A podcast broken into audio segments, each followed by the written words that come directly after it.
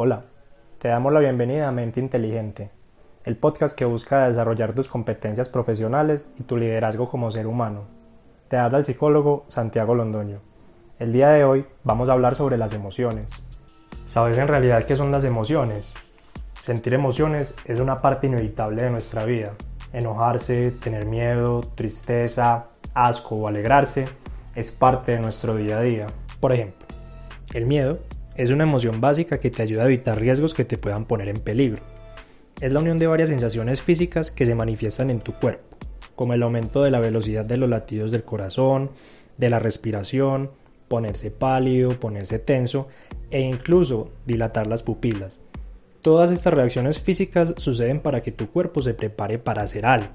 Puede ser huir, tal vez quedarse paralizado, o en un contexto más social, dar a entender con la expresión de tu rostro el estado que estás experimentando. Y esto puede ser muy útil para expresarte cuando no tienes las palabras para explicarte hablando. Entonces ya sabes que las emociones producen cambios físicos en tu cuerpo, que te ayudan en momentos cruciales a tomar buenas decisiones.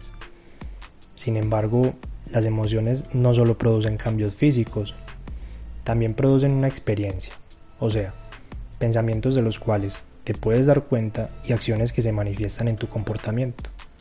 En otras palabras, las emociones activan tu cuerpo y tu mente para que realices o dejes de realizar un comportamiento. Es ahí cuando son necesarias para preservar bien tu vida y reconocer un malestar. En tu vida, una parte esencial de tu crecimiento es alcanzar un carácter equilibrado y maduro. Ese carácter puedes entenderlo como una manera adulta de pensar y actuar, de tomar decisiones, hacer planes efectivos y sobreponerse ante las diferentes situaciones de la vida de la manera más estable posible. Porque a diferencia del carácter, que se desarrolla con la experiencia a lo largo de la vida, todos nacemos con un temperamento. El temperamento es la forma natural en la cual cada uno tiende a sentir las emociones, la medida personal de la intensidad de tus emociones que está en tu naturaleza y te diferencia de los demás en la forma de sentir. Cuando hablas del temperamento reconoces que manejas las emociones diferente a cualquier otra persona, porque desde que naces traes esa configuración única. Sin embargo, es nuestra tarea en la vida aprender a sentir y a expresar nuestras emociones de manera que no nos domine el temperamento, sino que podamos alcanzar la estabilidad necesaria para ser exitosos. En otras palabras, desarrollar un carácter fuerte, el cual no es como se suele pensar un carácter impositivo basado en el enojo, sino la capacidad de mantenernos firmes ante las adversidades de la vida de la manera más efectiva y sana posible. Lo que estamos diciendo es que no está mal ni bien tener una tendencia a experimentar con mayor fuerza emociones de tristeza, o de miedo, o de alegría, pues todas son necesarias para adaptarse a la vida y todas generan en ti fortalezas y también debilidades. Lo importante es entonces aprender a reconocerse y reconocer la manera propia de experimentar las emociones para tomar las mejores decisiones. Las emociones básicas son muy similares en los seres humanos a algunos animales, y la diferencia con los animales está dada más en los sentimientos, que son una construcción más compleja que hacemos basados en las emociones y en los pensamientos. Existen algunas variaciones en cuanto a cuáles son las emociones básicas, pero trabajemos aquí las cinco emociones que mejor conocemos. El miedo, la ira, la tristeza, la alegría y el desagrado o asco. El miedo es una emoción que te prepara para huir o evitar algo, un peligro que podría dañarte. En tu vida puedes sentir el miedo como una experiencia desagradable, en momentos en los que crees que no puedes tener el control de una situación y que esa situación va a poner en riesgo tus planes y tus sentimientos. Cuando sientes miedo, tu frecuencia cardíaca se dispara y tu respiración es superficial e irregular.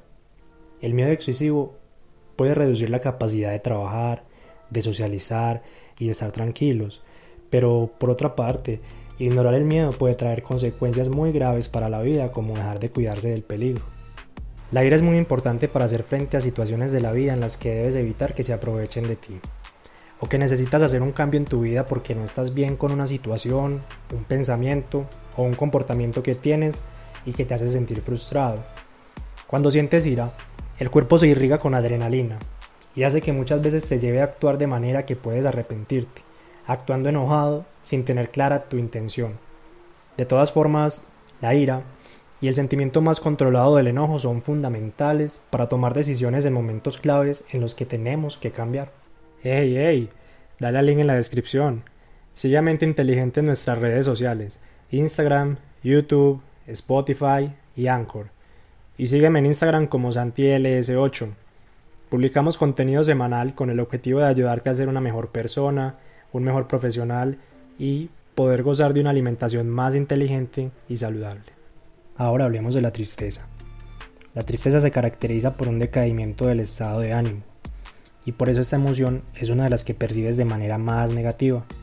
Te cuesta pensar, te cuesta actuar, moverte, puede llevarte a estados críticos que empeoran mucho, hasta llegar a la depresión.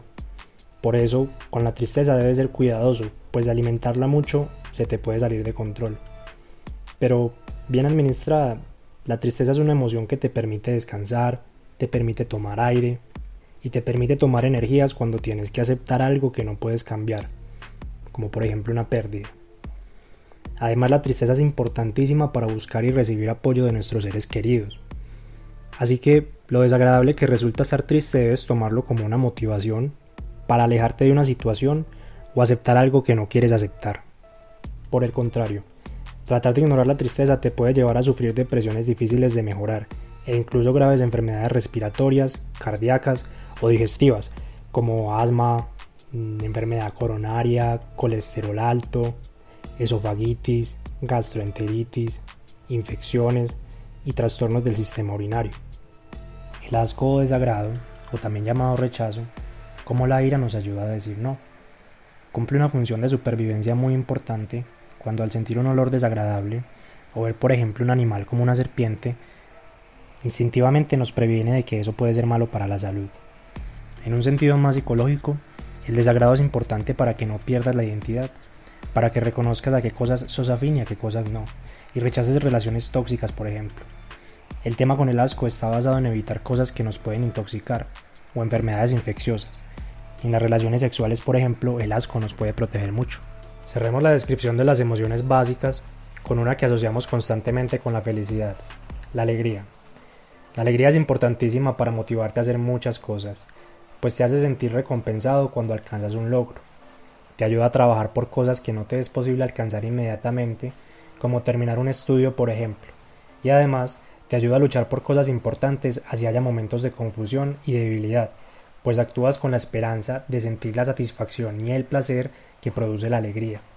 La depresión o el abuso de sustancias psicoactivas puede ser muy riesgoso porque disminuye nuestra capacidad de experimentar placer y satisfacción, lo cual se convierte en un vacío de motivación y estancamiento. Agradecemos a Abel por la música que armoniza nuestro podcast. En la descripción del video encontrarán toda la info de sus redes sociales donde podrán escuchar las mejores playlists del género urbano. Ahora, analizando los beneficios de sentir la alegría, podríamos concluir que la alegría no genera ninguna consecuencia negativa. Y sin embargo no es así. Por una parte, la alegría tiene un efecto tan poderoso que te puede llevar a perder el control de tus acciones y llevarte a gastar demasiado dinero, hacer algo de lo cual te arrepientas, hablar de manera imprudente, ignorar medidas de seguridad o incluso fallarle a tu pareja. Y eso no es poco común, pues solemos asociar la alegría con el uso de sustancias como el alcohol, y por esto debes tener un muy buen control de esta emoción.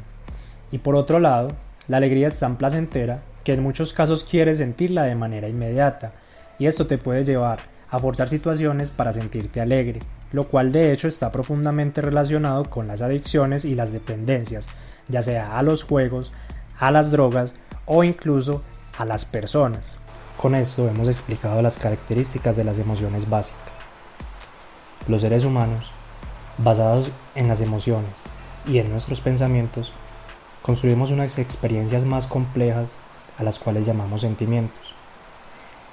Los sentimientos son tan importantes que de su manejo, de la forma de expresarlos y reconocerlos, dependerá en una medida muy importante que tengamos relaciones buenas con los demás, que podamos amar y ser amados, e incluso dependerá nuestro éxito profesional. Entonces no te pierdas el próximo capítulo, donde hablaremos de la gestión de las emociones y los sentimientos, cómo manejarlos, cómo expresarlos y cómo mejorar nuestra inteligencia emocional para recibir beneficios a nivel profesional y a nivel personal. Gracias a todos por querer ser mejores cada día. Y recuerda, cree en ti y en lo que quieras ser. Hasta la próxima.